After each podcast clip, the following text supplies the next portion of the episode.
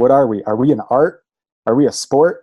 Are we a martial art or a philosophy or a lifestyle? And depending on the person, you're going to get different answers. And I don't think any of them are wrong, but unfortunately, it makes it very hard for us to like unify and like gain momentum in a certain direction.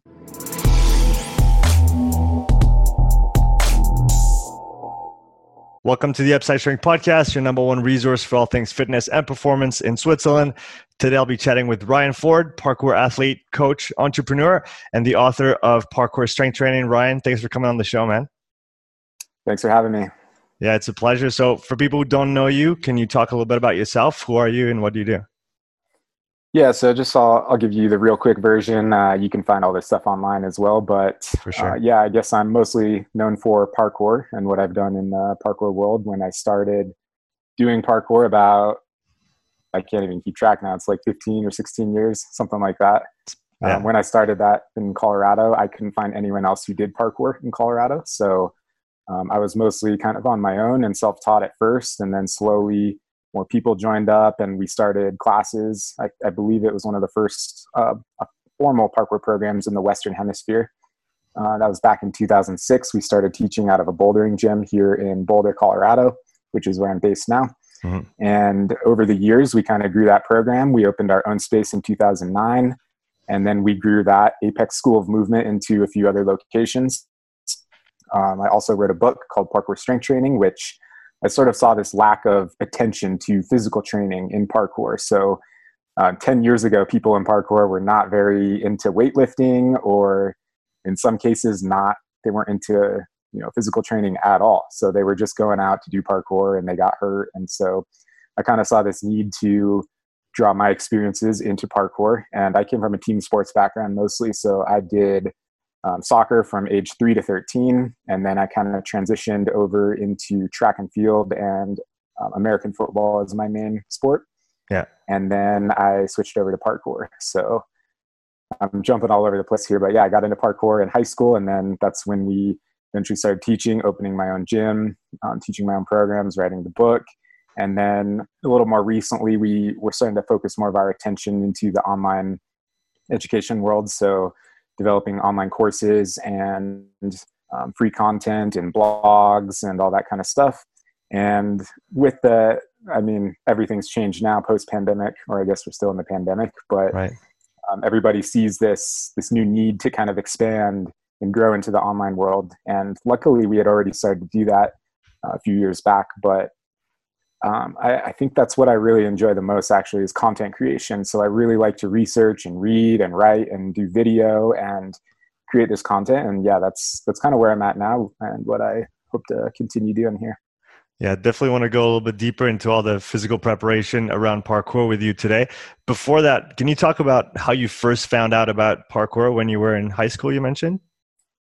Yeah, so I started parkour in I was getting burnt out playing football, um, but actually, there's like a world famous concert venue here locally that I lived really close to called Red Rocks Amphitheater. Right.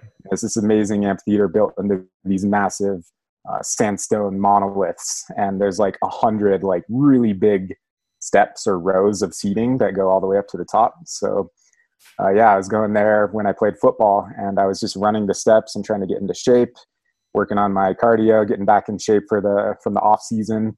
Yeah. And right around then is also when me and some buddies had the brilliant idea to learn how to do a wall flip. So running up the wall, back flip off. And that's when we one day after school decided to go to the library. Uh, had a nice brick wall and some nice grass right underneath of it. And so we had no idea what we were doing. We didn't even, I don't think we had even found a tutorial at this point. I don't even know where the idea came from or who had even saw this or thought it was possible. Um, but eventually, my buddy who did ninjutsu steps up and he's like, I got this. So he takes two steps up the wall, falls down flat on his back, knocks the wind out of himself, is rolling around, gasping for air. And we're all like terrified to see this. Um, but eventually he got up like five ten minutes later, thought about it, and was like, I got this. I understand what I did wrong, and I'm going to do it. And he nailed it. He actually stomped it with no experience, no spotter, no mats, no nothing. And um, after seeing that, though, we didn't want to try that. So nobody else tried it that day.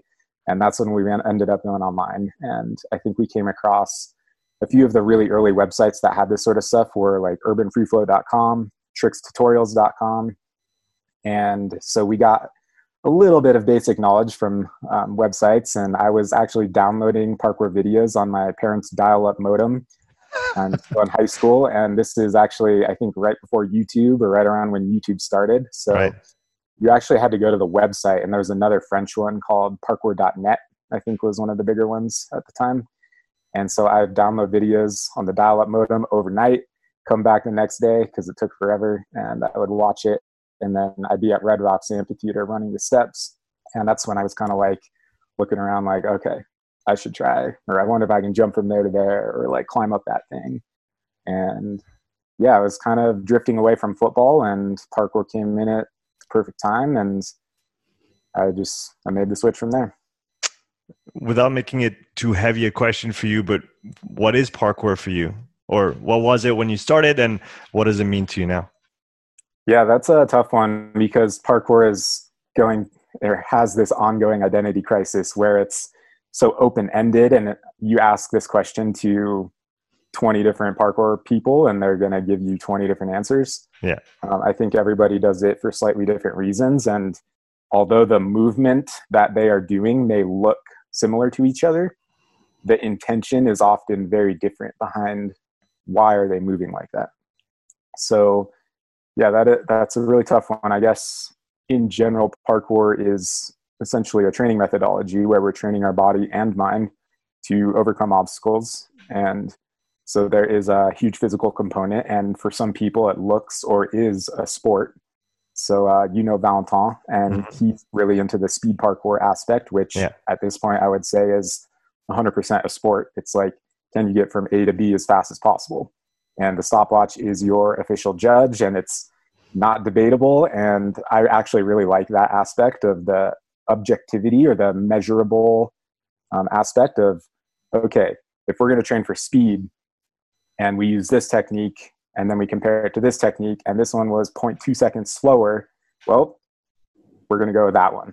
So i really enjoy that aspect. And for me um, I, I am more attracted to the practicality or the useful kind of uh, mentality of parkour. So if there were a burning building and I had to get out of it, or I had to climb up and go save somebody, could I do that? Or could I just, for fun or sport, get from A to B as fast as I can and maybe set my, you know, my benchmark time is 20 seconds on this one course here in Boulder. And then I keep training and I keep running it and maybe I get it down to 19 seconds and then 18 seconds and I'm just getting better and better. And the stopwatch is essentially my judge or my that's how I get the feedback and how I keep improving. So there's the speed parkour element, which is very uh, related to parkour's roots in kind of like practic- practicality or um, the utilitarian or usefulness aspect. Mm-hmm. Um, one of the, the mantras or mottos of parkour that goes way back into the natural method is be strong to be useful. And so, yeah, there's that element. But also, on the other hand, and this is what I'm talking about the identity crisis with parkour. You've got other people who just do it for the social aspect or because it's fun and they're like a little kid and they like to you know run and jump and climb and not even think about it. Maybe they don't have this um, extremely organized or serious training regimen. They just like to go out and you know have fun. It's like tapping into the childhood mindset um, other people they're maybe into like the aesthetic or the creativity or the difficulty aspects. Mm-hmm. so they might be looking at the same course that i'm running for time and maybe they want to throw a few flips into it. And there's nothing wrong with that. That's not really what i'm into anymore. Um, i used to do more flips but not not too much recently.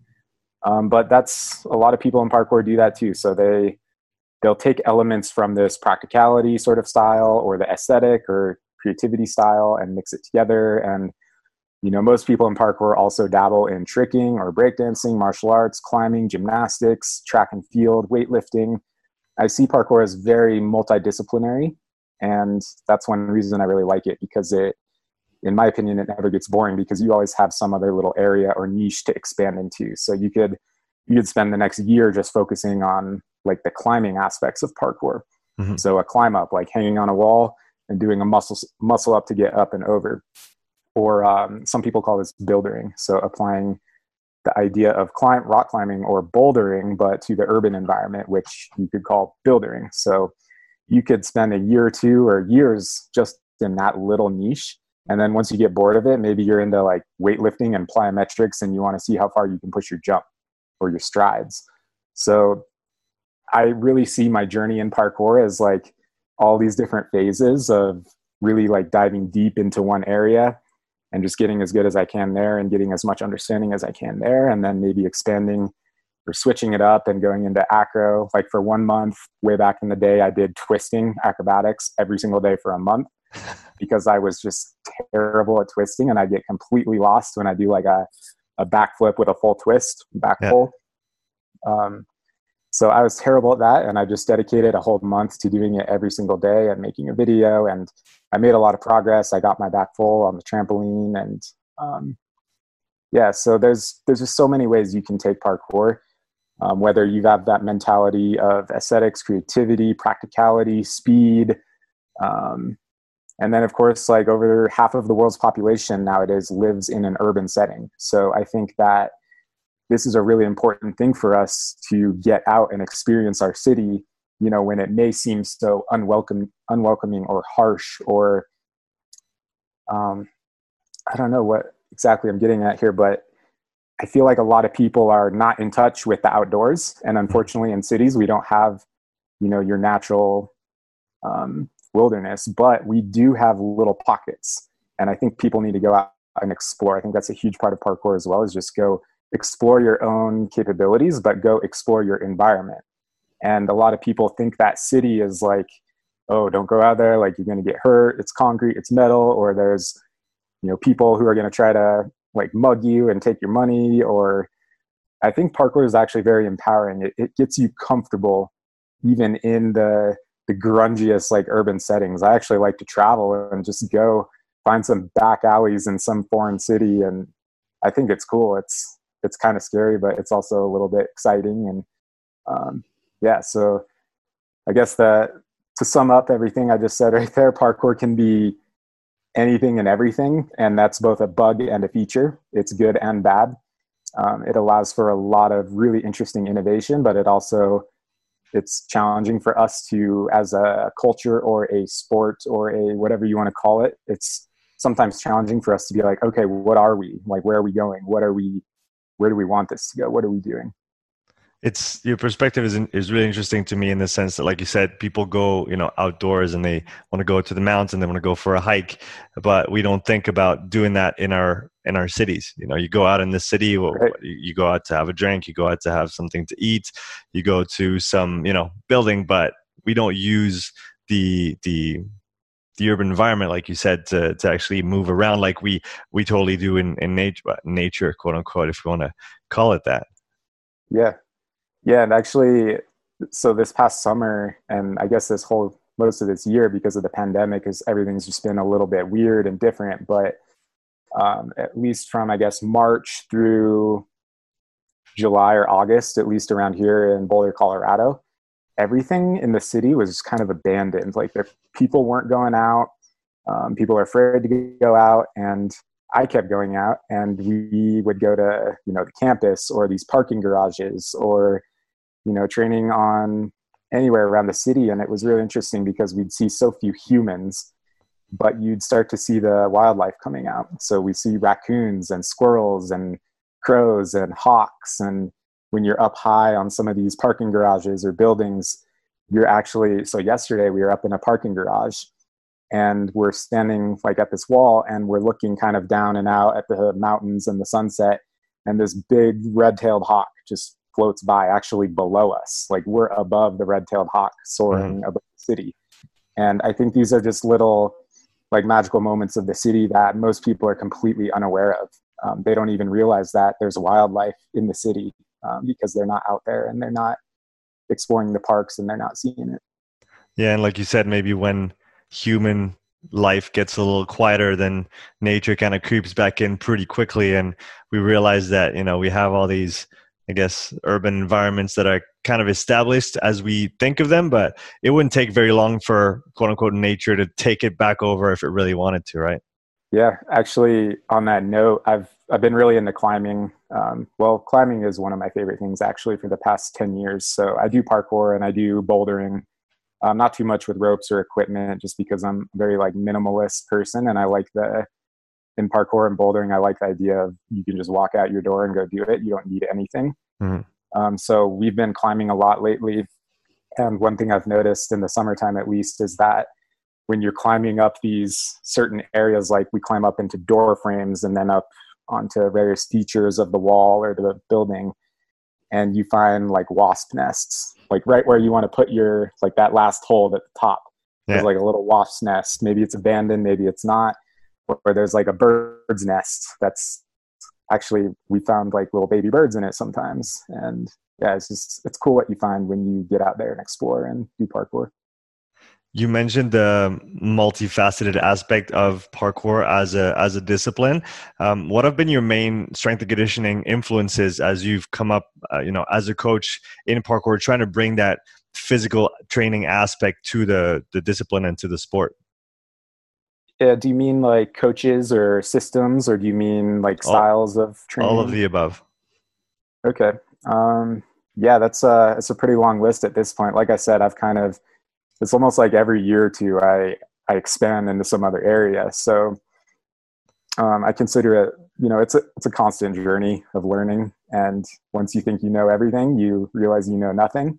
And so you just keep plugging away and you keep trying to fill in the gaps um, where you don't understand something, or maybe where you're not familiar with it. So I guess if I, I were to kind of think about my journey through that, um, it started, of course, with soccer when I was three years old and just you know the team sports learning how to hit a ball play baseball tennis um, basketball like i did all these things at least to some extent although soccer was my main thing for 10 years when i got to be into high school that's when i switched over to american football track and field and weightlifting mm-hmm. so i was the i decided i was burnt out on soccer and i wanted to play football um, but i was the scrawniest like weakest little kid on the the level three the freshman the youngest team at mm-hmm. my school uh, so I realized I had to do something about that. And well, my dad maybe realized it first, but my dad got me a, one session with a personal trainer, and he also bought me a. Um, I think it was just one of those racks that could be used as a bench press or a squat rack. Okay. So I would be in my basement late at night, all by myself, just like pumping iron, trying to get bigger, trying to get stronger, so that I could actually, you know, play in the the football games and not be a bench warmer uh, because I think I was seriously like 110 pounds, so like 50 kilos or something. Um, as a, a, high schooler trying to get into American football, where you just like smash into each other. So yeah. um, after I'd say maybe a year or two um, of weightlifting, and this was I was not enlightened at all at this point. I was just like, okay, I need to do bench press and um, back squat and deadlift and actually power clean. Power clean was on there because my my football team had these uh, boards up in the weight room of once you reach like a certain milestone of like can you lift X amount of uh, pounds over your body weight, you get your name up on here. And right. um, the hardest level, there was like two people in the entire school that could get there. So after a couple years, I got to the second level of everything, which was I don't know why. I'm just like motivated by numbers and objectivity, and I, I could get that immediate feedback like, oh, I can lift this much this week, and I'm gonna just keep doing it. And then next week, oh, I can do like a little bit more. Nice. I'm gonna keep doing that. So yeah, that's when I got really into lifting, and learned a lot through that. In football, I also started to get introduced to a lot of, uh, and also track and field. I, got, I was getting introduced to plyometrics and mm-hmm. like speed training, agility training, um, and then getting burnt out on football and then transitioning into parkour that's when i i think i started really opening my eyes to the body weight training world mm-hmm. so getting more into like looking at the gymnastic stuff created by like christopher sommer or ido portal or steven low or um, all these big names and books and there's like anything i could get my hands on also as the internet grew and got bigger you could become your own self learner and you know teach yourself anything as long as you know where to look. So yeah, I was getting really into like the bodyweight training stuff and then spent a lot of time there, at least a few years, I'd say. Not that I didn't lift anymore, but I I definitely took a step back from lifting and I actually realized that I could do like weighted chin ups or weighted dips or just train muscle ups and do rings mm-hmm. and actually go back and test my bench press after not doing it for years and it was actually bigger than ever. So I was like, huh, okay, so I'm not only maintaining what I could do in lifting despite not lifting, but I'm also getting stronger at all these other things. So it's like gains in this one area, but also some free gains in, this other area. Mm. And yeah, so uh, really delving into the body weight stuff, and I had the lifting background, and then you kind of put those two together, and then you get into the plyometrics.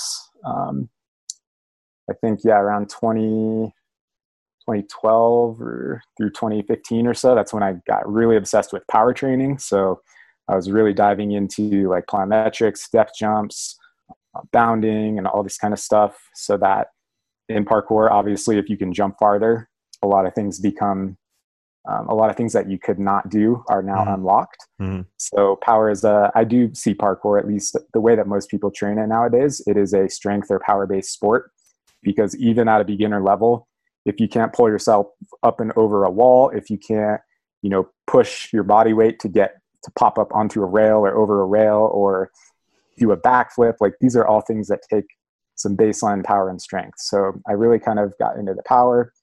And then also a huge area that I, I forgot to mention that I really wish I would have understood or got into much earlier is mobility.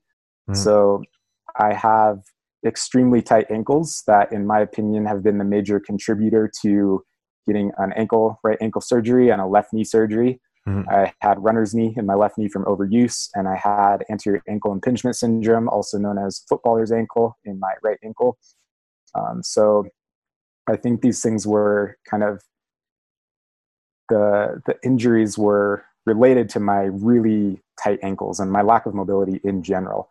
However, I did not even realize that I had tight ankles until I was in my 20s. Mm-hmm. And had somebody just, you know, kind of explain this to me when I was 16 years old, sat me down, be, been like, hey, look, you can't even like full squat like you should be able to.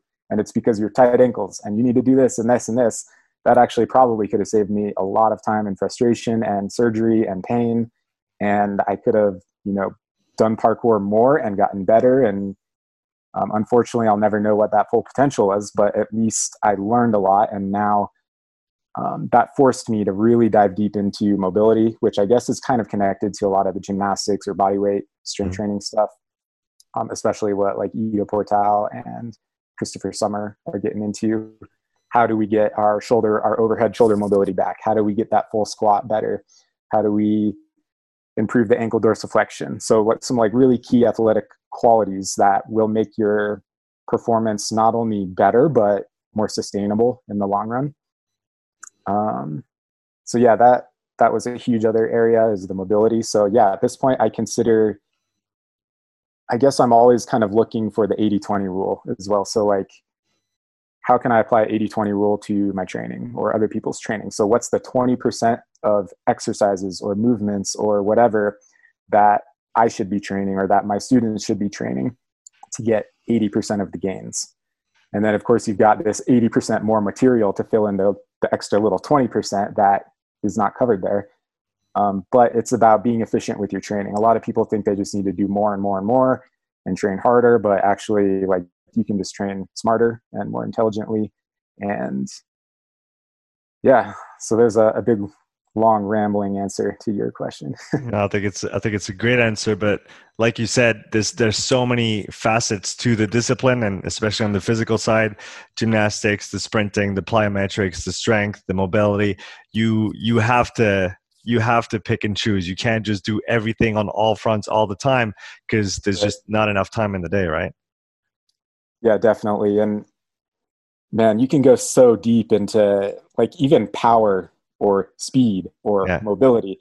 That is such a vast field with so many applications to different sports and different athletes and different ages and different ability levels. And yeah it I, it's just an ongoing battle to try to fill in all the gaps but i do really enjoy the the multidisciplinary multidisciplinary um, outlook on parkour and other things related to it so let's let's actually pick up with uh, mobility for parkour. What is the what is the twenty percent for you that gives you the most bang for your buck that everybody should at least be cognizant of, if not applying in their training weekly? Yeah. So I would say parkour, like most sports, well, maybe not most sports, but many sports, we'll say, are lower body dominant. Um, anything that's going to involve your running and jumping and sprinting and cutting and dodging and you know we're bipedal creatures. Our connection is through our feet to the ground. And if your feet or your ankles are messed up you're screwed. So um, even especially in parkour when you're doing these massive jumps and landing on a tiny little rail mm-hmm. and you land a little bit short or you land a little bit off like you better have some serious strength and mobility in your feet your ankles specifically ankle dorsiflexion is incredibly important i think in parkour and most sports in general. Mm-hmm. um, and then that full squat mobility in general which is connected to the ankles and the hip mobility. Um, so yeah when i'm looking at an athlete or myself or somebody in parkour um, as far as mobility i guess the main the, the place i start is let me see your full squat. And then if the full squat is a bit off then i'm going to look at the ankles or the hips or the try to find out why mm. why can't they squat all the way down to you know butt on their heels flat footed barefoot. Um, and then bonus if you can get the overhead posture as well. So a lot of people they they can squat down feet flat on the ground but they're really hunched over and they struggle to you know get their chest up and get their arms up overhead. So really the complete snapshot or a not a complete but a very quick and near complete snapshot of somebody's overall mobility um, level for parkour or sport in general is kind of given by a, just a quick overhead squat, like full range of motion overhead squat, and then that'll that'll give you some leads like oh the the bar is dropping so they lack the shoulder mobility or oh their their heels can't stay on flat on the ground so maybe they need more ankle dorsiflexion. And then we can do a test for that and find out. So yeah i'd say for parkour or most sports in general the full squat is going to be an amazing place to start. And an amazing place to work on constantly. Like no matter mm-hmm. how good you are at your full squat, I think you can unlock some new gains um, just by developing that. And then if you so if you you know run into someone who has some limitations, whether it's in their their ankles, their hips, uh, their shoulders, what are some of the strategies or the methods that you've you know you've used with success over the years to try and mm-hmm. improve mm-hmm. those different qualities? Yes, yeah, so that's a that's a tough question. I think it depends a lot on the person. Mm. Um, part of why I think I have bad mobility is because for the longest time in my teens and my 20s, I just despised mobility training. It was just really boring to me and I didn't want to do it. It's kind of painful when you do it, like when you work hard on your mobility, it's really hard work. Mm-hmm. It's not meant to be, unfortunately, a lot of people approach their mobility training as like, oh, I'm just going to stand there and like touch my toes for like a minute or two and they don't break a sweat. They're like checking their phone or talking to their friend and they're not really pushing it to their end range like hard like you need to if you really want to make it worth your time. Mm-hmm. So I think um, yeah, I just I didn't get that for a long time. I didn't know how to do it. I didn't have the mindset to want to push myself to develop my mobility. Mm-hmm. So I think recognizing that um, is one big thing. So another way that kind of shifted when I was able to like actually tackle my mobility a bit better is when I approached it a bit more like strength training. So mm-hmm. rather than like hold this stretch for this long or whatever, it's like, no, we're gonna do we're gonna do overhead squats for 30 reps at a slower pace tempo just to accumulate volume and reps and like constantly pushing to our end range and our ankles, our squat, our overhead shoulder mobility. And when I approached it a little bit more like that, like going to do a couple sets of this with this many reps or you know a few different things to work on my ankles. Um, that's when it made I, I, could at least be like okay i just got to like follow this plan and we can maybe measure it even like maybe mm. i'm using weight and over time i'm gradually using a little bit more weight and then i can actually concrete concretely i don't know if that's a word concretely that works that works. see if i'm making progress or gains. Um, so yeah when i when i add that element of objectivity or like being able to measure it that helps me a lot because i need those i need that feedback to stay motivated um, but also I've, I've come across some other approaches that have really worked better for me uh, not better, but just different ways. And I think so when you're ta- when you're tackling this mobility issue, you're trying to get people to be less stiff. Um, they might have that mindset where they can just go to yoga like every day and just you know get more flexible. But I'm not really into that, so I had to approach it a little more like methodically, scientifically. Uh, maybe you've you probably heard of like FRC. Dr. Mm-hmm. Spina has yep. been very influential on my mobility training mm. um, as well and they approach it very scientifically and i think that was kind of missing for me when i heard how they approached it and I, when i did their seminar and learned about it that was that was one big epiphany for me um, but also there's some i think a little more like soft science approaches to developing mobility. And these are like lifestyle changes. So for example i'm sitting on the floor right now. I do almost all of my work sitting on the floor on my laptop and i'm constantly like moving around and adjusting and um, i'm getting up and down off of the ground constantly all day. So just accumulating those reps of it sounds silly but just getting you know down to the ground and up off the ground like many times a day can go a long way to developing your squat if you have a bad squat mm. so there's some people that talk about like lifestyle changes like get rid of your furniture work on the floor eat on the floor um, these are found in many cultures, like especially some of the Asian cultures. They eat, you know, sitting down or in seiza or in a full squat with little tables or even on the floor. Um, we've lost that in the USA and I think probably Western Europe um, as well to sure. an extent at least. Um, so yeah, these are little lifestyle changes that you can make. Also, I so after I got my ankle surgery, um, I did not recover well from that. I had this big big spot, like probably that big on the top of my foot that mm. was discolored and had no feeling. And this, so there's some kind of nerve damage done in the surgery, and I don't think the surgery actually helped my mobility either. Yeah. Um, so I had to had to come back from that. And actually, when I woke up from the surgery, the doctor said, "Yeah, so uh, it was worse than we thought, and you have a dime-sized hole in the cartilage under your tibia now." And that's big enough where we highly recommend that you recover from this surgery and then go get another surgery called de novo procedure, which is going to put you out for a full year of zero impact. And that's here's my very crude understanding of how it works: is they take stem cells from um, fetuses or embryos or however right. that works, right. and they take stem cells out of your own hip and they kind of mix it together and glue it onto the hole in your bone or cartilage, and then over a long time it regrows and actually apparently has some pretty good success rates nowadays. However, who knows long term? It hasn't been around long enough to know how that holds up over time. So I was I opted out of that. I was like, no, I'm going to see if I can just come back from this. And it was it was pretty demotivating and frustrating that it actually maybe made me worse, and I had to deal with that for many months later.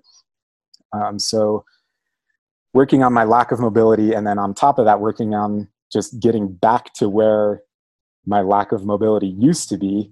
And then finally being able to build back um, into or expand into greater range of motion. And one, a couple other methods. So sorry for the long-winded roundabout answer, but a couple other methods that I used um, because of these problems I was facing personally. I stopped riding my bike. I used to ride my bike all the time in college. Um, but I stopped riding my bike around Boulder here. It's it's like a very small town that you can kind of it's condensed. You can get around pretty quickly, um, even on foot or bike. Mm. So I stopped riding my bike and I just started walking everywhere. Um, I, I live pretty close to the downtown area and I would go to coffee shops and do my work and walk like at least a couple miles a day, just kind of bouncing around coffee shops or downtown, maybe stopping a train here and there. And just walking a lot that accumulates those low intensity reps and then intentional walking. So I started when I'd be done for the day, I'd be walking home and maybe got like a half mile walk ahead of me. And I intentionally would walk in very specific gaits or very specific ways to stretch um, the ankle or to hit the you know small intrinsic muscles in the foot. Um, I'd often do this barefoot. I just carry my shoes or put them in my backpack. And the other kind of interesting thing, I haven't actually ever really talked about this publicly, so maybe it's a a good time to strike up some conversation, see if there's anyone else out there who has done this experimentation and had good results like I have. Mm-hmm. I found that actually cannabis products have helped me embrace mobility training more than almost anything else. And I think my theory on that is when you use cannabis in the like a responsible way, responsible way, of course, and it's legal here in Colorado, which is nice. Right. But I, I never used it until the past few years when it became legal and more convenient and accessible. And so experimenting with that, I think there's something about cannabis kind of it brings you into yourself a little bit more. It puts you more into your body. I find that when I'm using it, I can feel injuries, I can feel pains, I can feel things in my body that I'm usually maybe not so aware of. And so when I do mobility training with cannabis, it actually allows me to like target a muscle. Like I can feel the exact, I can pinpoint where I'm trying to work on. And not only that, I'm actually like, it feels good. It's fun. It's like more interesting. And I, I actually enjoy it at that point. So yeah, there's a, a few different ways you can experiment with mobility training. Yeah, I had a, a good friend of mine, uh, Ricardo Rivera, who's a he's a pharmacologist specialized in cannabis. He he works in BC, and uh, so we talked about that, and we talked about the relationship between cannabis and sports. Obviously, the when it comes to the rules and regulation of competitions and how how not to you know get into trouble on that front but also you know what do most athletes use it for you know they use it to relax they use it to you know calm down after a long day of training. That there's a lot of of uses like that that are you know maybe not advertised to the to the grand public but that you know like like you've discovered that through your own practice it seems like many other people have as well. And it seems to be something that that helps many people you know like you said, just kind of take it down a couple notches from our regular, you know, uh, intense yeah. training and, and all the, we talked about strength training, talked about plyometrics. Those things are all very intense and require a lot of tension. And so when it comes down to kind of shutting those things off, uh, cannabis definitely can be something that, that helps us, right? Definitely. And yeah, when, when I kind of go about this in the right way, I'll just, I could spend an hour or two just like, slowly bouncing on my foot just in different ways like trying to stretch out that ankle and my right ankle especially with all the scar tissue or the the reconstruction inside of there. Um, sometimes i'll just be walking around. This is like everyday life when i'm not using cannabis but i can this is kind of scary but i can walk around and just take one step and it can be just a little bit off. And for some reason it is like crippling pain just mm. for like a split second. And that's of course you know tracing back to my injuries and my surgery but um, yeah, when I, I guess when I'm completely sober, not using cannabis, it's like a little bit harder to tackle that because it is still painful sometimes. Yeah. Um, but when I use cannabis, yeah, I found that I can maybe like work around those little tiny problem spots and just like again be more targeted and pinpoint my problems and actually accumulate the amount of time and intentional practice that you need to develop your mobility because unfortunately mobility is one of those things you know cardio you can build up in a matter of weeks and mm. strength and power you can build up over a matter of months. Mobility is probably especially if you're an adult and um, you're really stiff it's probably going to take you years to make significant progress on some of your mobility stuff. And people don't want to hear that. That sucks to think about if you're really struggling with. But the sooner you can accept that truth, the better, because it takes a lot of very dedicated, consistent effort as a tight adult who needs to work on that.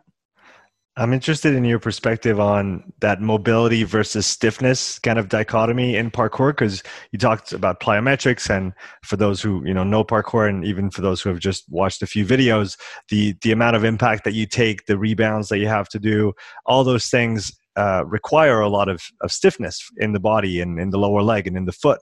So, how do you balance out those two practices of trying to get yourself more mobile, but then also knowing that you also have to train essentially the complete opposite end of the spectrum so that you can, you know, perform in your sport? Yeah, uh, that's a it's a good one. It, again, it unfortunately in our world of training people, the correct answer is often just it depends. depends on the person, depends on their age, their ability level, their strength, their mobility. Um, so I'm an extremely tight person. So I'm actually like kind of one end of the spectrum, which has been very enlightening and it allows me to like relate to the people who struggle with this stuff because I've constantly struggled with it. Mm. And so in that sense, I would be a little less likely to understand the people on the opposite end of the spectrum. So the people who are hypermobile and who don't struggle with any of this, and what they actually struggle with um, is like what you're saying, like the stiffness or the um, hypermobile people. And I've worked with quite a few of them. They they tend to be like very noodly or like mm-hmm. kind of wobbly when they jump or land or sprint, and maybe they haven't you know maybe they come from this background of like gymnastics or yoga or something that requires a lot of mobility mm-hmm. and so they've got that covered but they're not super great at like running or jumping and so right. they need to learn how to be much you know tighter and stiffer in not not only their lower body but also their core and i find deadlift can be really great for that mm. i'm just learning how to like really brace and stay stiff and not oh, lost my headphone um, it teaches them just to be a lot stiffer and be able to translate that over to when they jump so that they don't like lose that tension and you know collapse and then we call it a force leak where they would it's like you're leaking force you're leaking power out of this unstable position or movement that you had mm-hmm. um, yeah so another example of that is so some people they might struggle to you know, just through the foot and the ankle, which is, of course, key for your sprinting and your jumping. Um, they may struggle to, because they have so much ankle dorsiflexion, mm-hmm. they might actually just be tapping into that in everything that they do when it's actually um, upping their contact times. So mm-hmm. I find that people who have a lot of ankle mobility or mobility in general, they tend to have a higher ground contact time when they do like a depth jump or sprinting or jumping, bounding, striding in mm-hmm. general. So they, and that actually might be optimal for them. However, if they are, you know, overdoing it, they may be losing a little bit of the speed and the power. And then if you're looking at like speed parkour as an application of this, in speed parkour, every contact, every touch is accumulating time, and your goal is to have the least amount of time as possible. It, it does get really gray. Like you can't be too fast. If you're too fast off the ground, you're not going to jump as far. You're not going to run as fast. But if you're too slow, same problem. So you do have to find the sweet spot. And for somebody who's super stiff like me, that sweet spot tends to be a little quicker. Mm-hmm. Um, whereas the hypermobile person tends to be a little longer. However, when it comes to speed parkour, you just you got to find that balance and you got to push it as hard as you can right? It's like finding that optimal con- ground contact time to then produce or apply the most amount of force to get you to where you want to go next. And I guess the thing that's unique about parkour and I guess speed competitions in particular is that it's not like a linear sprint. It's not on a track. It's not flat. It's up, it's down, it's big, it's small jumps. So how do you kind of account for that uh, in training and, and to kind of differentiate from just the pure, like I said, linear speed sprinting on a track on flat ground. Uh, what does that mm-hmm. look like in terms of you know introducing obstacles and all those things? Yeah, so that depends a lot on the course and the competition. So, uh, like the competitions that Valentin has been doing, the the FIG, um, which that's based in Lausanne, Switzerland, I think. So they they're doing these competitions that are very linear Mm-hmm. So yes, they do kind of go like up and down and over some stuff, but they're more like a straight shot, or right. like a there and a back sort of thing. Um, what I personally think is a better representation of parkour is more of the like changing direction and up and down and weaving in and out and under and just like anything and everything is kind of fair game. Right. So I enjoy those those courses more, and um, they're a little more complex. I think training those complex courses actually that's going to give you free gains on the linear stuff as mm-hmm. well mm-hmm. Um, but not vice versa the the right. people who just focus on the, the more linear ones they're going to get good at that but not so good at the the more complex like windy um, ones so there's that to think about um, and yeah sorry what was the original question there it was just the, the balancing out of how do you you know it's not a linear sprint but you're trying to still be as efficient as you can with your ground contact times and try to produce the okay, most yeah. force possible. Yeah. Yeah. So um, there's a blog post on parkouredu.org, one of my websites, which I really dived into the, I think it's called speed stats or speed mm-hmm. parkour stats, mm-hmm. something like that. Um, you, you can Google it, but basically, I took so a competition that we did at Apex Denver um, a year or two ago. I took, or I was actually there, and I was on the gimbal and the camera filming every single run. Um, which so that's another kind of hobby or interest of mine is bringing video into this stuff. So how can we use video in creative ways to actually research and study and deliver yeah. content and teach people? So I was behind the camera filming every single run, and then I took every single run of the top, I think it was the top eight or so, mm. and I counted every single touch, and I counted every single frame of every single touch, right, and totaled up the time of hand touches or hand hand touch contact time, foot touch contact time, how many foot touches, how many hand touches, all these crazy, ridiculous, tedious things that were just kind of something that I was interested in seeing. And right. I wouldn't say that anything was like super surprising about what we found, but we did at least kind of prove some basic principles of speed parkour, which I think is always good to at least have some data behind what you're saying. So mm-hmm. uh, we found that the top athletes would use less touches in general. Um, they usually had quicker ground contact times or like a less total amount of ground contact time. Mm. And so when you approach this in two ways, like you can get faster on speed parkour in a couple ways. You can just get better and more skilled in general. You can also learn how to reduce your touches. So don't don't put your hand on something if you don't need to. Don't take an extra stutter step if you don't need to. Um, and again, there's there's like a there are no dogmas there's no rules there are always exceptions i can't be like you need the fewest amount of touches as possible right because if you do too few touches then you're not going to be able to clear this gap or you're not going to be able to make this move mm. so you need to do the fewest amount of touches as possible to like do the thing in a, a quick competent way um, and oftentimes people just when they're getting into parkour or speed parkour they they do too many touches they do stutter steps. They just they need to lengthen out their stride. They need to touch things less. You know, only touch when you need to, and that's again where I go back to like speed parkour, especially is very lower body dominant. Mm-hmm. You should probably not be touching your hands on anything that you could just simply you know run or stride or jump or step over.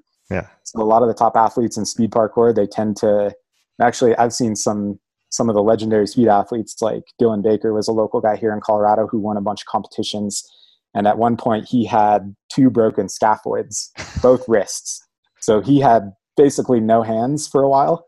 Yeah. And he was still training parkour and crushing it just by being completely like leg dominant. Right. So it goes to show that maybe the the arms, the upper body training is a bit overrated in parkour, at least if you're like a speed parkour athlete. Mm-hmm. You should probably just put more of your time into being able to sprint faster, jump farther, uh, lift your weights, do your plyometrics, do your speed course runs, and then approach your speed parkour training in a, a mindset of I need to try to reduce my touches as much as possible, and then I need to reduce the contact time as much as possible. And if I can kind of go check through some of those things, then I'm going to end up with a run that is hopefully near my, you know, best potential run that I could have done. And in speed parkour, that there's like a couple ways to look at it. There's like the run or the skills or the way that is the fastest that the world's best could do. Mm-hmm. So I, I'll, I'll, look at a course and I'll be like, okay, if I was Dylan Baker or if I was Valentin or whoever is like really good at speed parkour, how would they do this? Okay, I can't quite do that. so I'm going to modify this and this and this, yeah. and that's going to be my best run. So my best run is maybe only 90% of their best run but it's good to kind of think about both and then do your best right so kind of try to model your try to model what you do on the best of the world but then also take into account that you're not necessarily you know with the you don't all have all the same attributes that they might have or uh, the same physical qualities that allow them to maybe take you know three strides when you need four and, and those kind of things right exactly yes. yeah like you know valentin he's a he's got yeah. the range we talk a lot about this. He he has more range and reach than just about anyone. So he's one of those guys who can use the fewest amount of touches or mm-hmm. fewer touches than pretty much anyone. Where he struggles at is he just needs to get a little quicker. He needs to get a little quicker off the ground. So each touch that he has is maybe just a bit too long. Um, so, but that's not a bad problem to have. He's kind of got he's got the hard part covered. Now I just got to speed it up a bit. Exactly. So transitioning a little bit, talking about strength in parkour. So you wrote the book. Um, what drove you to to write the the book Strength Training for Parkour, and what place does it have for you? Should beginners, you know, partake in strength training as well? Can you kind of take the 101 approach to yeah. strength for parkour? Yeah. So, like I was saying before, um, I, I came from this background of team sports and weightlifting and I've always been interested in strength training just because I also never have considered myself very naturally gifted at any sport. And I felt like I've always been the guy that had to put in a little extra work in the weight room or the, or maybe just like be more strategic or mm-hmm. just think about things more. And that's kind of like my advantage. My advantage has never been like sheer athletic talent. Um, so I think that really motivated me just to to dive into that field quite a bit. And then of course so many people struggle with this. Like there's only a handful of world's top athletes. Like you can't have that many of them. Otherwise they wouldn't be the top athletes. So most people do need um, some extra power or strength or mobility or whatever and they maybe don't know how to go about it like i was saying before as well like 10 15 years ago in parkour people weren't talking about physical training that much. And so i found that was like my niche. I was like one of the only guys like really you know diving deep into it and pumping out content to try to help people um, learn and get better.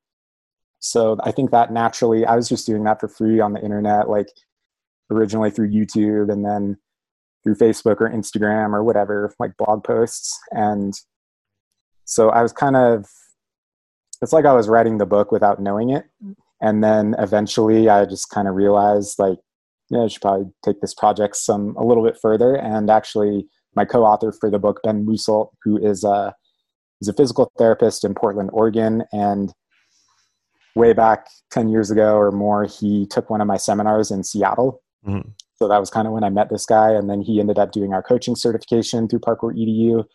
And so we had this relationship, and he approached me at one point and was like, "Hey, I want to write this," because he had written a book about um, a couple books actually. His most the one before was called Mad Skills Encyclopedia, I believe. So it was a lot about like body weight training. And hmm. so he had the same interest as me and he approached me and said, I want to write this book about parkour strength training and I'm going to do it either way, but you should really be like involved because you've been doing that. And so I was like, yeah, I should be involved with that. And so we wrote the book together and um, yeah, it was kind of it was almost just like accumulating and organizing all the stuff that we had already kind of made over the years. Mm-hmm. And then, to be honest, at this point, so it's been, I think, four or five years now since we published the book. I already feel like the book is pretty outdated and my ideas have changed a lot. And some things that I said in the book, I maybe don't agree with now, or I maybe wouldn't place as much emphasis on, or there would be some new content that I would put into it if I were to revise it or redo it at this point. And actually, one thing I'm doing um, for the past few months here, especially with the, the pandemic. And so, not to get on a side tangent or anything here, but um, so I owned a couple gyms, and in March we had to shut everything down because of the quarantine, and we ended up having to completely shut down one of my locations in Louisville. So that's like the town over from Boulder, like eight miles away from where I am now. Mm-hmm. Um, there's just no way we were going to be able to make this work with our landlord and the situation financially that it had been in. And um, so we had to shut down one of our locations permanently, tore it down, destroyed the place completely up and out of it as of early June. And this is incredibly like annoying and difficult. And we thought we were going bankrupt and it was a struggle. And I think one of the ways that we kind of coped with not only the mental health, you know, stuff about that everyone's facing, you know, with various challenges from quarantine, but those were some of mine. And the one way that I was kind of coping with it was I was going out with my girlfriend Taylor and shooting all kinds of videos to almost like update the book. So mm-hmm. like all these movements, the new movements that I wish I would have put in there now We've got video demos going up every day on YouTube for I think I have a streak now of 60 days in a row that I posted uh, just a quick demo video up on YouTube. Yeah. And the goal here is that we're we're slowly building up this massive library of not only everything that was in the book, but everything that I wish was in the book, mm-hmm. and everything that I would change now. You know, it's just we're slowly kind of revising and updating it through um, video actually. Right. So i am kind of leaning toward some of my next projects will be accumulating. Like once we have all the videos, I can accumulate those into. I haven't really told anyone this idea, and maybe I shouldn't, but I'm going to say it anyway because I think it's well, a good idea. well idea. Premiere, well premiere. I'm not worried about people taking this idea. Um, I think they probably should take this idea and apply it in their own way. But I've never really seen an ebook that had animated GIFs built into it. Hmm. So if you're if you got this, you know, ebook up on your iPad or your laptop or whatever, and you're just like swiping through the pages, imagine that you could look at this book and just have looping GIFs. Like, yeah. here's how to do it right. Yeah. Swipe the page. Here's how to do it wrong. Swipe the page. Here's all the like common errors or the form, whatever. And then accompany that with the text, of course. And I looked into the technology, and as of just in the past year, so just recently, the .epub format is capable of embedding animated GIFs into the the book. I guess I should huh. specify GIF. It's a GIF, right, not a GIF. Right. For all the, the internet nerds out there. Both work. Um, I think both work. yeah. So yeah, just imagine a book that is actually more like vi- a video book. I don't know what to call it, um, but that's probably one of the next projects is accumulating. Once we so we've got like 200 of these demos up over the past couple months, and I think I've got a list of like two or 300 more that I want to get posted up on the internet for free.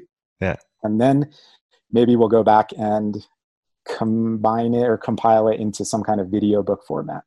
And I just think that'd be the problem with online courses is oftentimes you have to like sit through a long video just to get like a couple little nuggets of information and then mm-hmm. like go out and try it or whatever.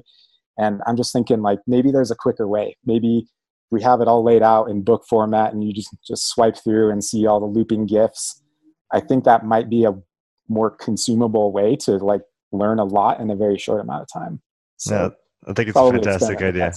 I think it's a fantastic idea. And it I, I don't have it you know top of my head but the only thing i'd be worried about is the size of the document once you animate everything how how you know how compressed can you get a a, a gif right. or a gif to be to still be you know watchable uh, because yeah. it is a bunch of images, I guess, looping through. So, uh, but you know, like you said, it, it doesn't need to be you know full HD kind of thing. As long as people get the movement, get the main idea, that can you know be enough to yeah definitely take a step up from just a just a picture.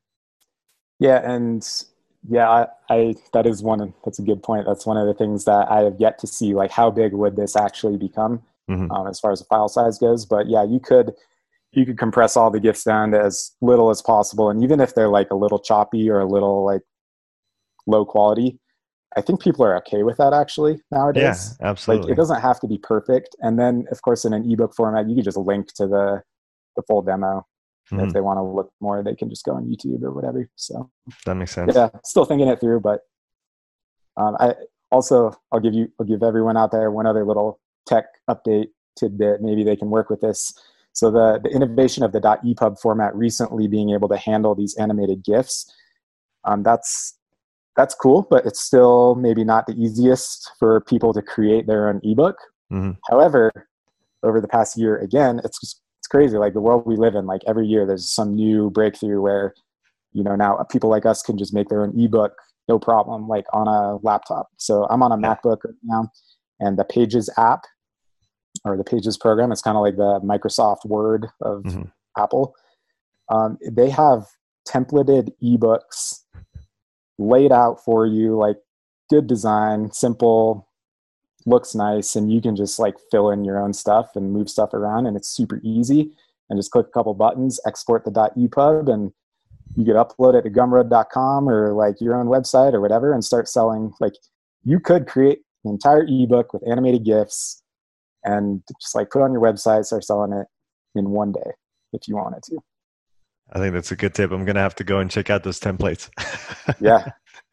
Yeah they've they've got templates for like newsletters and actual books and essays or resumes or whatever. Like templates for everything now. So i'm always into the idea of like find an example of what you like and then just start like tweaking it and like rewriting it reorganizing it in your own way. Yeah that's make, it's so easy to do that now yeah, it's it's probably the the best way of doing things. Going back to the the strength training in parkour, um, if we mm-hmm. talk about kind of the general strength training for a beginner, how does that compare to uh, what strength training would look like for a higher level, maybe even you know world class parkour athletes? What does their strength training look like? Yeah, so definitely some major differences between the beginner and the top athlete in parkour. Um, however, I try to approach it with a mindset of actually probably originally took this or got this insight from CrossFit. So I did my CrossFit certification, I think in like 2006 or seven or mm-hmm. something like pretty early on. Early. That sounds early. Yeah. Yeah. yeah. And then um, when we o- opened our own space of Apex School of Movement in 2009, it was originally a CrossFit affiliate because mm-hmm. we thought we maybe needed that to be a viable business. Um, at the time, it was the third parkour gym in the entire world, so it was very unproven. Right. Um, I think there was Monkey Vault in Toronto, Primal Fitness in Washington D.C., and then it was us, and right. we had no idea what we were doing, um, but we figured it out along the way, sort of. um, but anyway, where I'm getting at is through the CrossFit cert, and of course, CrossFit has you know the good and the bad and the ugly, and over the years, it's, it's become more sportified or we could go deep into that, but that's right. besides the point. The point is that when I did my CrossFit cert for the first time, my mind was blown. You know, I was just like in my early 20s, I think. And actually, no, it was, I think I might have been like 18 or 19, something like mm-hmm. that. So I was still new to a lot of these ideas, and they hammer home the idea of progressions and scalability. So you could have an entire class of, you know, 20 CrossFit people doing the same exact workout, but different progressions for each one of them. And so I really try to keep that mentality for parkour mm-hmm. training as well. Um, so a couple ways that you could think about that for parkour. I see two two main movements that sort of really embody the at least the body weight training of parkour. So you've got your climb up, which is where you're hanging onto a wall and you basically do a muscle up to get up and over the wall. Mm-hmm. So it's like a muscle up applied to the real world because in the real world there are very few bars and almost zero rings. Um, occasionally you find some scaffolding or like a tree branch, but for the most part you're going to encounter, especially in the urban environment, you're going to encounter gates, fences, walls mm. of all, all shapes and sizes. And the climb up is basically the muscle up applied to that. So mm. I think that's one pretty cool innovation that parkour has done is just like this one technique getting up and over a wall. People have taken this so far at this point where they can just be like, boom, like land the feet up on top, all in mm-hmm. one fluid motion, extremely powerful. It takes upper body pulling strength for the first part. It takes upper body pushing strength for the second part. Um, you've got to have at least you know some basic competency in your squat and your landing when you land up on top of it. So it's a really great movement to cover all of your upper body stuff. Mm. Um, and of course, you know, a lot of beginners, they can't actually do that. They can't go hang on the wall and they try their hardest and they like get here and they maybe like get one elbow up and over and then they stuck, they get stuck and they have to like yeah. kind of fall down. So what do they need to do? They need to work on obviously their pull up strength. That's going to make it quite a bit easier. Um, also push ups and more specifically, I think the parkour is um, pushing down. So more like a dip mm-hmm. versus a push up. Uh, so those kind of two things are like they're the the way basic end of the the progression map of like a climb up. And eventually you get your level one climb up which is like forearms and kind of wiggling your way up. Not very fast or clean but does the job. And get there now, yeah. now you don't have to be that guy who gets saved by spider-man because you can't pull yourself up so that's kind of like one huge milestone is when people can finally get up and on top of the wall. And then in order to get much stronger and better at this movement, we want to get symmetrical. We want to go just hands, no forearms, and then it becomes quicker.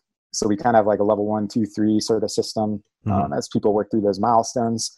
So everyone in a class could be training climb ups, but in their own sort of scalable or progressive way. Mm-hmm. Um, and the the very far end of that is people might just start out with hanging on a bar, yeah. and doing a support hold and they might not be able to do a push up or a pull up at this point, but they're at least going to start developing the grip strength, the, the upper body hanging, pulling, and pushing strength as well. Okay. And then on the other far end of the spectrum, you've got like the top athlete doing climb ups. They're going to be doing it for speed, for power, maybe landing in a so you can jump into it, land with bent arms, resist, don't absorb. So actually resist and just go from bent arm. Mm-hmm. Um, or you can try to do it in less steps or less touches. That's kind of like the, the level two or one, two, three system. Um, they sort of are progressively becoming more efficient and less touches, but the problem is it also requires more strength and power. Um, so people can work through that eventually over a long time, getting better at the climb up. That's that's one major movement. The other one I I see like a lot of parkour skills really just embodied into one single movement is the depth jump. Mm. So at least from like a, a physical training standpoint, not necessarily skill training because parkour is very complex with like you're jumping off walls on the rails or like changing direction, high to low, low to high, across a building. Like there's all these other factors. But if we were to boil it down, I think the depth jump is a really great example of ways that people can train no matter if you're a beginner or a top athlete. Mm-hmm. So a beginner can be training like a so a depth jump for people who don't know that's where you stand up on maybe like if you're starting out you could just well if you're starting out you would just do this stuff on flat ground. So just consecutive jumps or various jumping variations jumping landing variations on flat ground.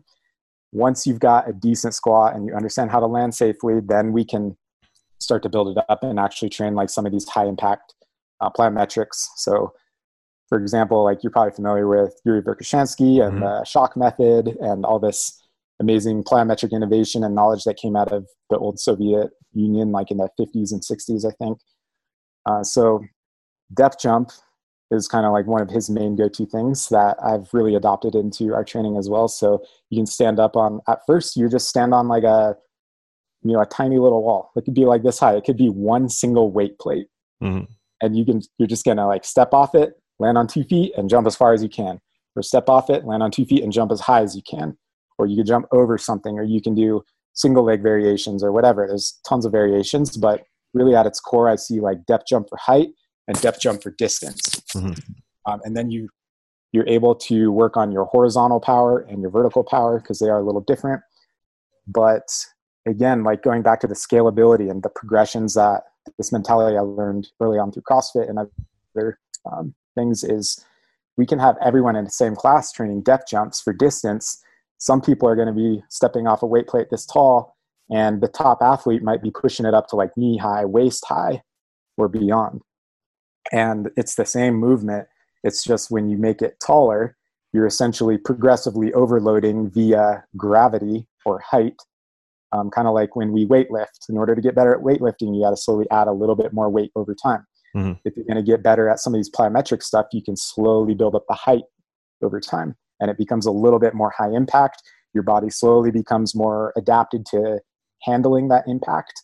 And then when you take away that big drop and you just jump on flat ground, you feel like it's way easier, you know, because mm-hmm. you don't have to overcome so much force. What are some of the common mistakes that you see made today uh, in strength training for parkour? Hmm. That probably depends a lot on the person or the the place, the location in the world that you're in, or the community that you're in.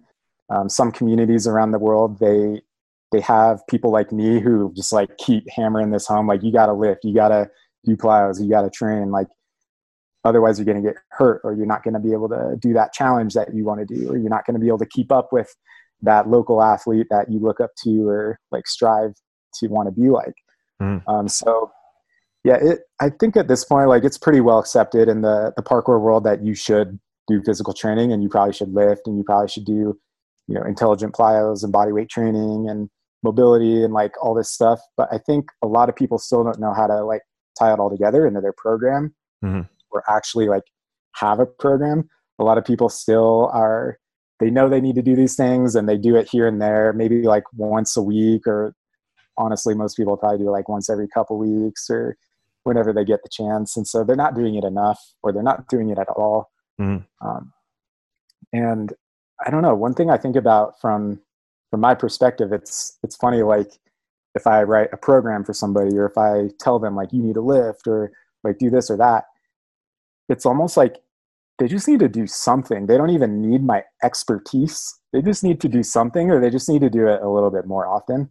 Yeah. So even like it's not rocket science to do like three by five of deadlift followed by some jumps or like do a three by five of pull-ups and dips and like it doesn't have to be rocket science like mm-hmm. that just that right there like deadlift or squat do some jumps do your pull-ups and push-ups or if you're smart just combine it in your muscle up or climb up training. And yeah like it doesn't have to be that complicated. So people just need to do it more. They need to um, just understand that it can be simple and it can be easy. You just got to be consistent. So maybe transitioning to that you know programming part which is what you do. You, you, program for parkour athletes. You write strength and conditioning programs the parkour progressions as well. So what are your main kind of high level what are your main considerations when you put together a program for someone? What are you, the first things that you're going to think about and how you're going to structure it on paper? Yeah so i'm still kind of figuring out some of that because um, i have been doing remote training for you know, on and off here and there for a couple or yeah, two or three years now. And so I've learned a lot. It in some ways remote training is really great because it's like you can help somebody on the other side of the world who doesn't have access to a gym or a coach and maybe you know they want to learn from you and because of zoom and because of you know various apps or technology like we can make it happen now and um, it still can be successful mm-hmm. but yeah I'm, I'm still kind of figuring it out and it depends on the person so much and also the people who come to me because they want my help with programming sometimes it's because of the physical aspect but sometimes it's also because of the skill training or sometimes it's a mixture of both and so i'm i'm constantly juggling like okay so this person is a beginner they can't do a pull up they can't do a push up they've never even done parkour they don't know how to roll or land or vault or anything mm. okay what does that look like and so um, luckily, four or five years ago, we created an online course called Parkour 101, and the other half is called Parkour 102. Together, we call it the Parkour 100 series. So it's an online course that takes you through all the basics, the basic skills of parkour um, in like pre-recorded lecture and um, follow along sort of format. So we luckily already made that before the pandemic hit. So that was that was good. I think lots of people are now realizing that they should probably at least have something mm-hmm. online that they can refer their students to. So we had that already built. And when I'm talking about this, this total beginner, um, not very strong, maybe not very mobile, they just need to start with some basic skills and some basic, you know, strength training. So again, it's like it doesn't have to be complicated. Just do some squats, do some deadlift, maybe chin up, dip, push up, uh, maybe a little bit of like handstand stuff or uh, what else? Some basic plyometrics, basic jumping, running, sprinting. Um, maybe not super intense at first for that beginner, but mm-hmm. yeah, they, they just need like this general little bit of everything. And then if you look at like the top athletes, um, if somebody's really getting into parkour and they're very serious about it, they're already quite skilled, maybe quite strong and powerful um, I oftentimes find that they still have like glaring weaknesses, mm. and you just got to find them or you got to expose them and then make them realize and see that they need to work on it. So, like some of the stories I was given earlier on, like when I never realized how tight my ankles were until eventually it was like too late and I got surgery, and um, then was is like a huge setback that I am still trying to catch back up with today. Mm-hmm. Um, yeah, for top athletes we're definitely the programs are going to change but again like i was saying they can still be doing their climb up training like beginners and advanced we're doing climb ups we're doing depth jumps basic plyos and um, basic lifting the the top athletes are probably going to get they may expand more into the lifting stuff so like i usually start people just with squat and deadlift or squat or deadlift one or the other um, and eventually some of the top athletes are getting into like their power cleans hang cleans squat cleans front squats, um, various variations of squats and deadlifts, and maybe weighted dip, weighted chin up, starting to add some weight to some other things. Maybe like ideally you could get one of those sleek, like really uh, mobile like weight vests or ways mm. to just add like even just a little bit of weight adding it on to like when you're doing a climb up or some of that stuff can be really good. And then also i think just adding more intention to usually the top athletes are training for some very specific reason such as like doing well in a speed parkour competition. So we would be like we even experiment with some stuff like you do some heavy squats or deadlifts or some heavy chin ups or whatever and then immediately right after go into like an expression of power. So mm. just do a, a short simple line. Like it can maybe just be like a stride stride plyo or um, you know something simple not not trying to get too complicated or skill or technical um, but just something where you can like really power through it and like you know hook yourself at the wall and power up and uh, yeah. So they're doing it with this intention of speed like do whatever like fill in the blank this movement for speed.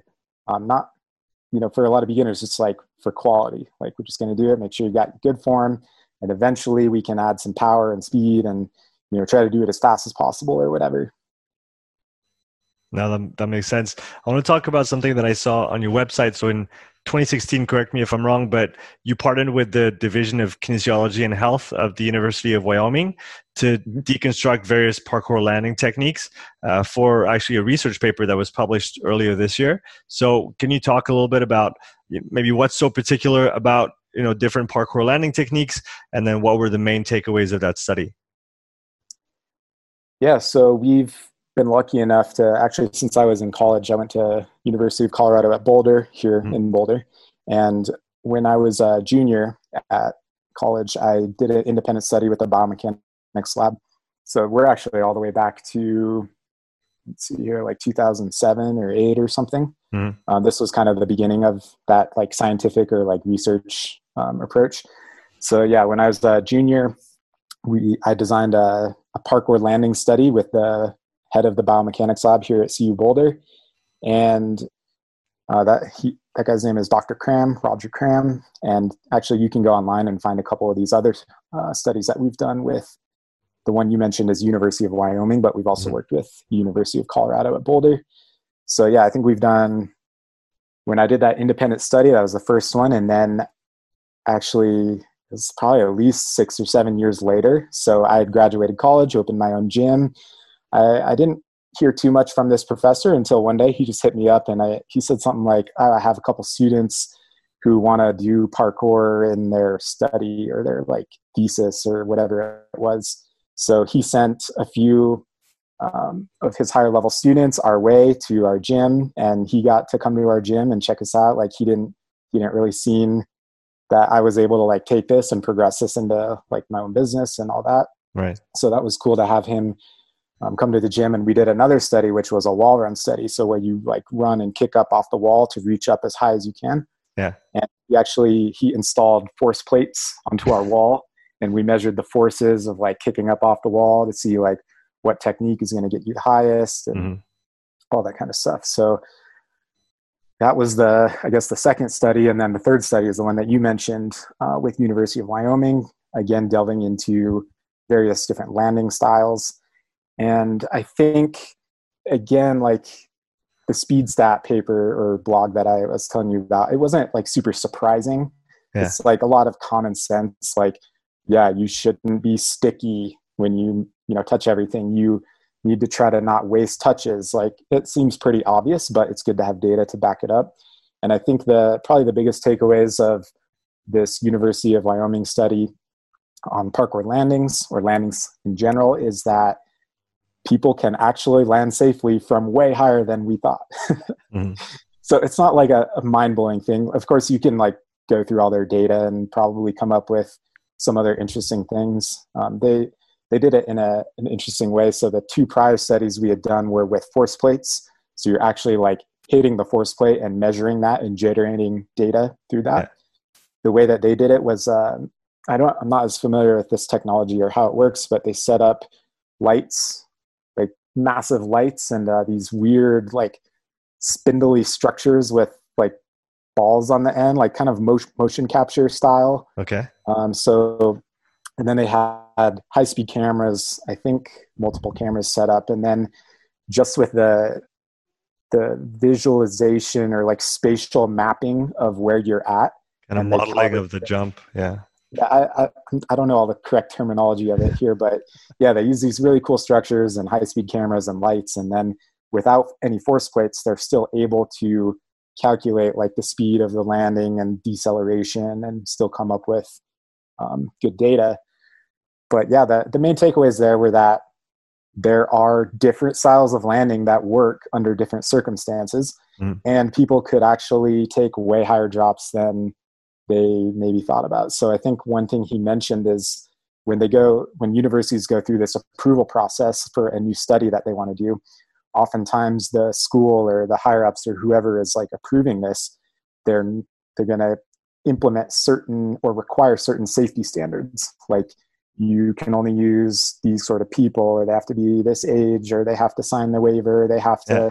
do this or that like everything's got to be super kosher like we got to the, yeah there's the ethical side of the the research right. that has to be done in a way that you know is not going to harm someone you know knowingly because exactly. otherwise you, you can't actually run the thing yeah and so i think one of the, the interesting breakthroughs with the university of wyoming study is that they realized and somehow managed to get approval for us to jump off of things that were i think we pushed it up to like eight or nine feet up mm-hmm. um, so about three meters yeah. and they and we were like we could go higher like we could go much higher and like roll out of it too and yeah. they're like oh like we can't do that yet but um, when they i think when they published a study it, it was like a year or two later so we didn't hear much from them for a bit and then like you said, they recently published it. I think earlier this year or last year or something. Um, and then they they are in contact with us. Actually, everything got kind of blown up because of the pandemic. But um, before that, we were talking with them about doing a follow up study to that, where mm. we could actually go higher up and continue to push this because they were able to prove that yes, people can do this and they didn't get hurt and it was all good. Let's go higher. And they can actually present that to people and make a solid argument that it is safe and it is ethical. And so they want to do some follow-up studies and they were explaining how one of their main intentions or like goals or applications of this research would be to develop some kind of program or series of exercises or movements or like a very basic simple training that could be delivered to um, college level athletes like you know volleyball players or mm-hmm. basketball mm-hmm. players or anyone who's jumping and landing how can we design a, a, very basic program or class or whatever where they learn how to squat and land and roll and fall and if like these are all very connected things like mm-hmm.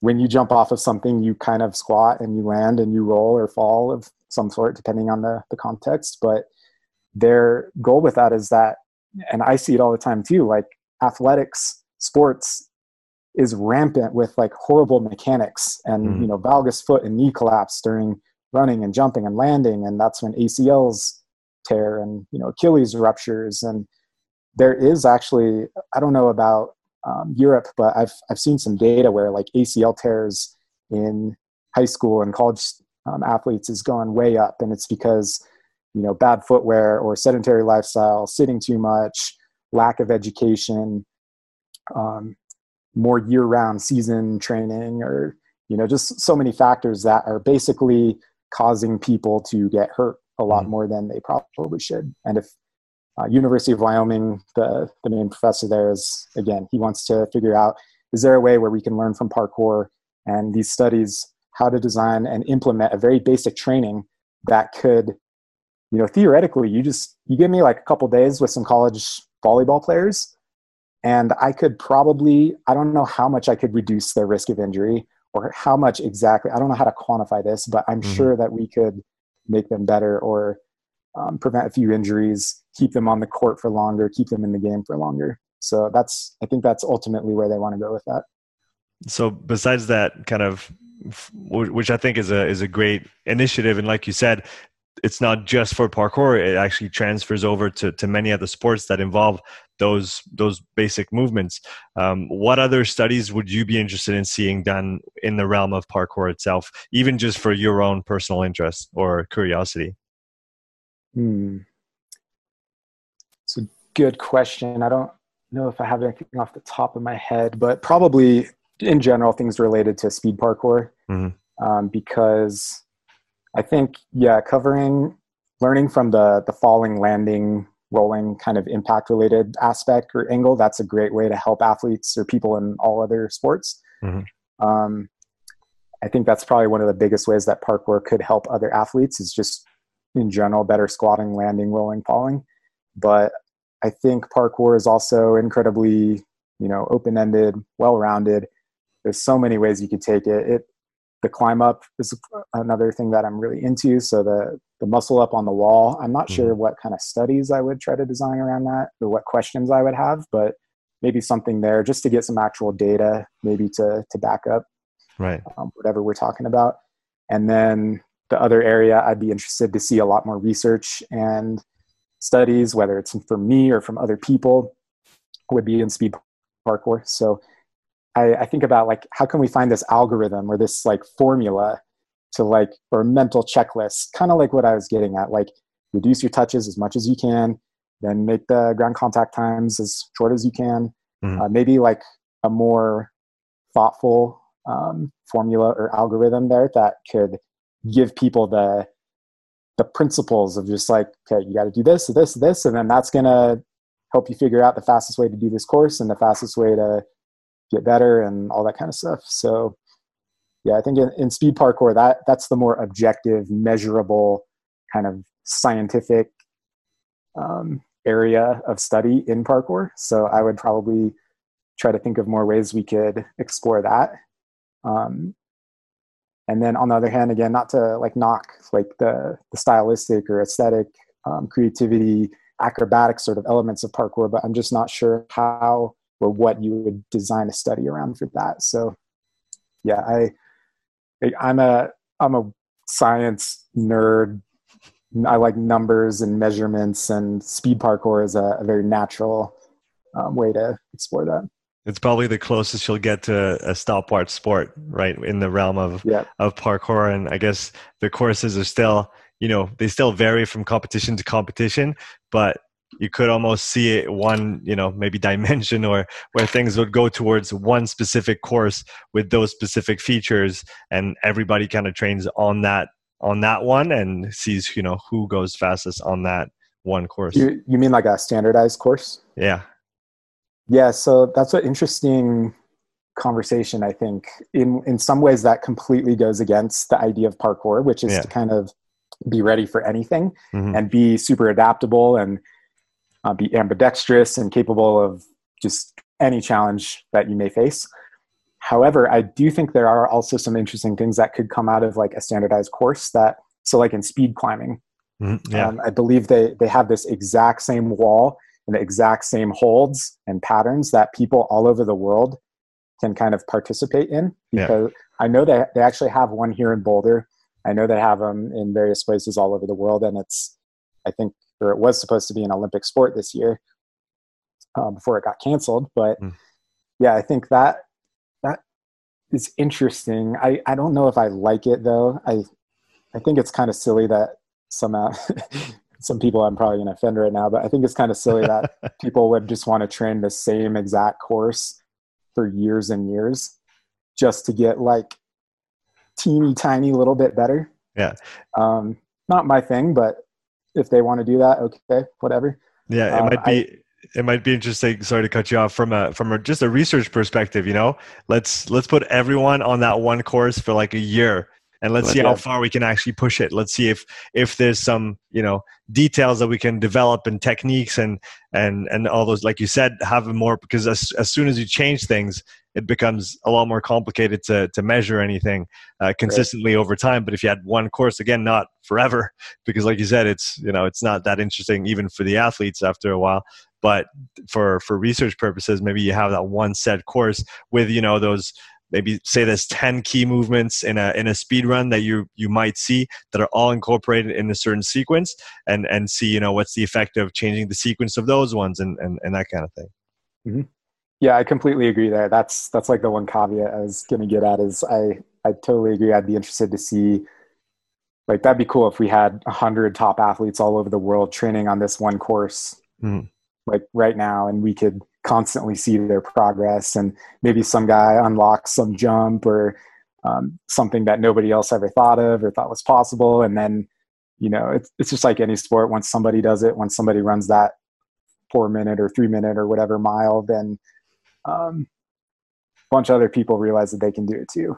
And there's there's something to be said about that first person that unlocks the new jump or the challenge or the milestone and then this like wave of other pe- people also follow in their footsteps. And i think that's really cool. And yeah maybe maybe that could be an interesting thing. And actually that reminds me so there are there's kind of two examples of this more like standardized course mm-hmm. that i was just thinking about.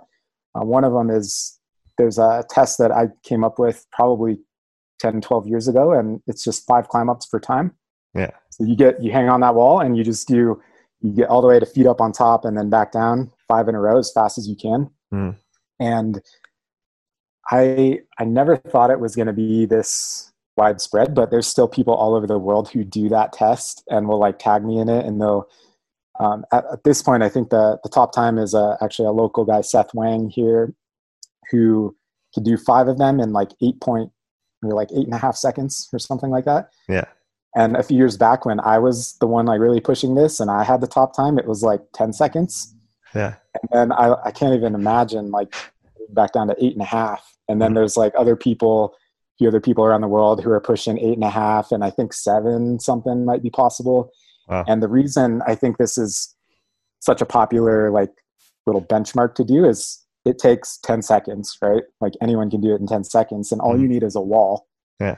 So everybody can find a wall not everyone can find the exact course like idea that exactly. we were just talking yeah. about but at least we can all find a rail or a wall or a whatever and in that sense we can at least do like very specific or targeted challenges like five climb ups for time and because it had that score or i think that's another reason it got so popular and people all over the world use it to mm. develop their climb up is because they can instantly just like you can't lie. You, you either have fast climb ups or not, and that yeah. test is going to reveal it.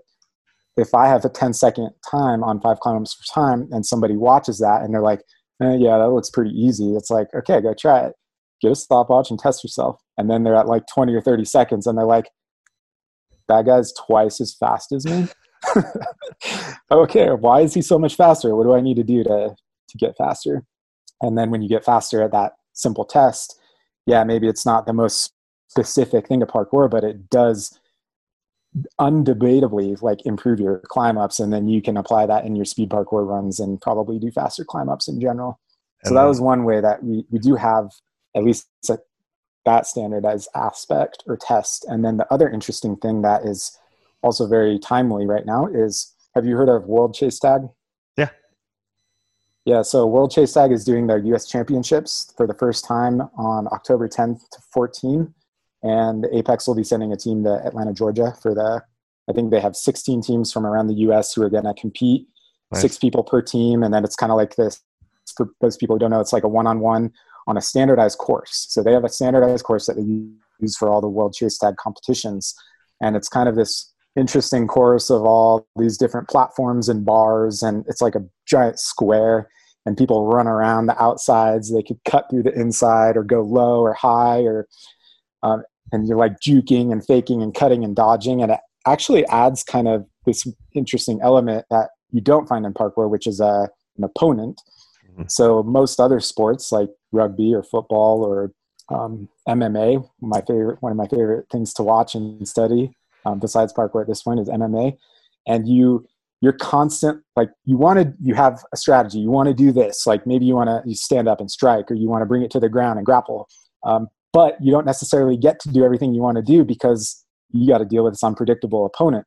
Mm-hmm. so you're constantly in this dance and like reacting and um, doing these things and that's what world chase tag adds to parkour. So in a way it's kind of like parkour taken to this sort of variation or offshoot where you have an opponent and you actually have to fake someone out and like escape them or if you're the chaser you got to chase them down and tag them. So it's it's almost it's like this application of parkour sort of a real life challenge. Like you could use your imagination and be like oh well if what if someday i'm getting chased by somebody who wants to like they got a knife and they're trying to take my wallet in a back alleyway. Could i just like run away and like find a fire escape ladder and pull myself up and just like point and laugh at them down at the ground?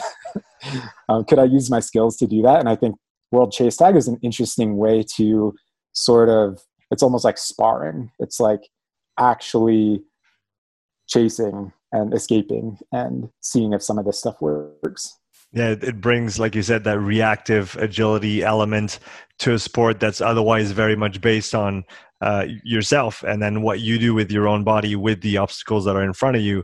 But now, like you said, you bring someone else in in the picture, and you have to react and you have to find the course uh, depending on where that person is, what that person is doing, and and and all those things, which is pretty interesting. And I'm sure from a spectator standpoint, it's very exciting too. Yeah, I think they I saw their media deck recently because they are getting interest from you know TV channels who want to broadcast this or whatever. But yeah, they've had millions of views. Like that, I'm sure you've seen some of it. It went viral. There's just like people going insanely fast and like ducking under bars, like narrowly avoiding like slamming their face into stuff, and it gets pretty intense and heated. And yeah, I, I've actually I've never actually done it um, but we're just now starting to think about okay, we got to get this team together and we got to figure out some maybe new ways to train and like try to at least get some basic um, understanding of strategy or whatever. So yeah, just now starting to think about that. I guess a, a, whole new world of, of interest for you to dive into the whole kind of agility, multi-directional re- reaction yeah, yeah. type of aspect of the, the physical preparation too, right? Yeah. And actually I, I was looking through your was it YouTube or I don't know what it was. It was your videos somewhere on YouTube, I think. But um, you have some of the like partner drills and I think right. more applied to like rugby. But I was, I look at that stuff and I think about, oh, like how could you add a rail in between them or like a wall or like create some additional layer of um, challenge or something. Yeah. Mm-hmm. So I like to look at you know your stuff or whoever's stuff, whether they're in rugby or gymnastics or whatever, and I think that's really the best way to to progress um, in anything you do is to not only look from within your own niche or industry or area, but also look outward into other. Uh, I forget the exact quote, but I think it was Isaac Newton, something about standing on the shoulders of giants. Hmm. And that's really what I've done in my own research and knowledge is, you know, learning from Brooke Gushansky and Kelly Starrett, Ido Portal, Christopher Sommer, Dr. Spina, like the list goes on and on. And you just gotta you gotta learn from everything and everyone not just your own experiences and um, yeah that's that's my approach to to training and learning and coaching I kept the I kept the easiest question for you for for the end here.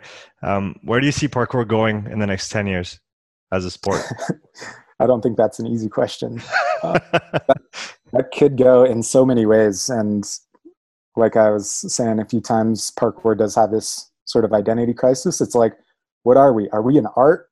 Are we a sport? Are we a martial art or a philosophy or a lifestyle? And depending on the person, you're going to get different answers. And I don't think any of them are wrong, but unfortunately, it makes it very hard for us to like unify and like gain momentum in a certain direction. Um, so I guess I don't know where it's going to go, but what I hope or what I want to see, I hope that we see parkour just continue to grow and get more respect and understanding from outsiders because unfortunately i still go outside and i train and i hear the hardcore parkour joke from the office and just like memes and like people like do a backflip and they like don't get it they don't understand that they're like some football player making fun of parkour but actually they could learn a lot from parkour mm.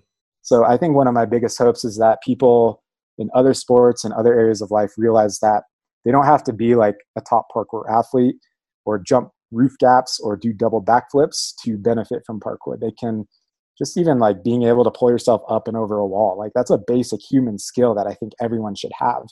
And if you want to refine that and make it faster and over time, you know, get into parkour more, that's cool, but it's not necessary. I just think at the bare minimum, everyone should know how to squat and land and roll, like get down safely they mm-hmm. should also know how to get up something quickly. Mm-hmm. Like if you get locked out of your apartment and you got to climb up the balcony and like stem up this weird thing and squeeze through this and like get into your window. Like I do that.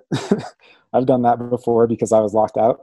Mm-hmm. And most people couldn't do that. They couldn't have taken the the climb or the route that I did.